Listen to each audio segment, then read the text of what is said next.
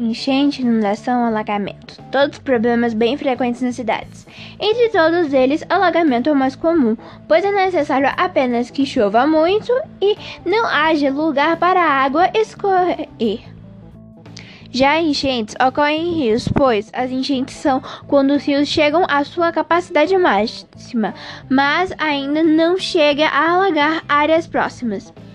Já a inundação é quando ocorre uma enchente, mas a água ultrapassa as margens dos rios, alagando áreas próximas.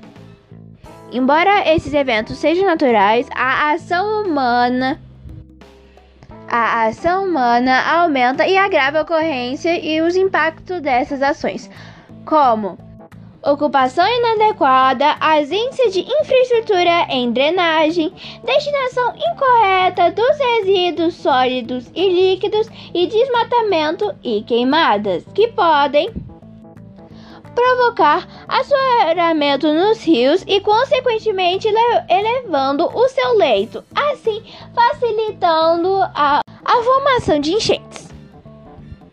Esses eventos impactam fortemente a rotina e a vida dos seres humanos que moram, trabalham perto dos rios, provocando transtorno em sua rotina e desabricando ou desalojando por conta das enchentes urbanas.